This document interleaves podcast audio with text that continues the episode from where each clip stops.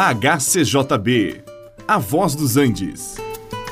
Você vai ouvir agora Meditações com o Pastor Victor.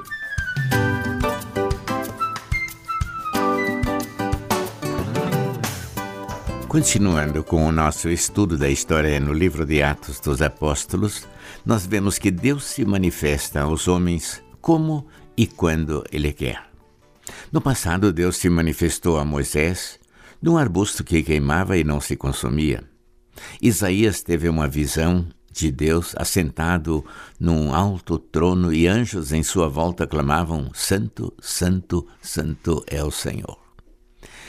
Maria recebeu a visita do anjo Gabriel, que lhe anunciou o nascimento de Jesus. José foi avisado em sonhos para fugir ao Egito com Maria e com o seu filho Jesus.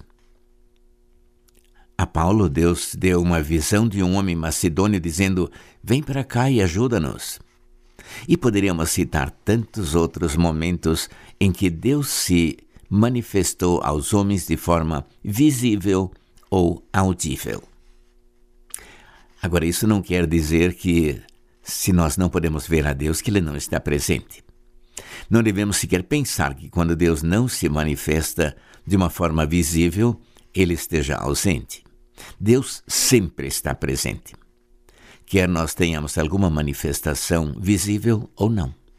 Por outro lado, também não devemos pensar que Deus não pode se manifestar. Pode sim, e às vezes o faz, segundo a sua vontade.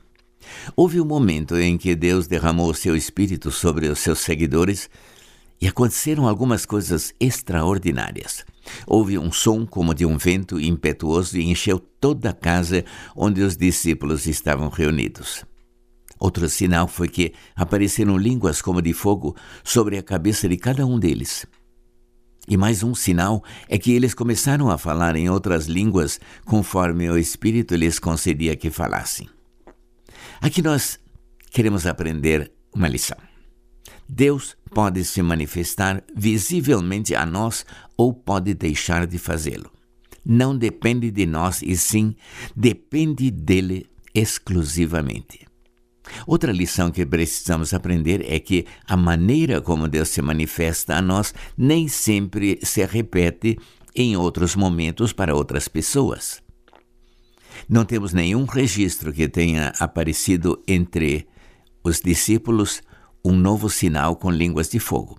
O fato de alguns receberem o dom de línguas pode acontecer ou deixar de acontecer. O que importa não é o sinal, e assim o fato de Deus estar ali presente. De que adiantaria ter um sinal sem ter o Espírito? Seria semelhante a colocar uma aliança no dedo pensando que com isto alguém estivesse casado. A aliança é apenas o sinal, o símbolo. Agora, estar unido ao seu esposo ou à sua esposa é que determina o casamento. A aliança é apenas o sinal. Há coisas que permanecem iguais. Para receber a salvação e o dom do Espírito, é necessário arrependimento e fé. E como sinal, ser batizado em nome de Jesus é o que Pedro explicou para aquela multidão no dia de Pentecostes. Vamos continuar aprendendo com a história.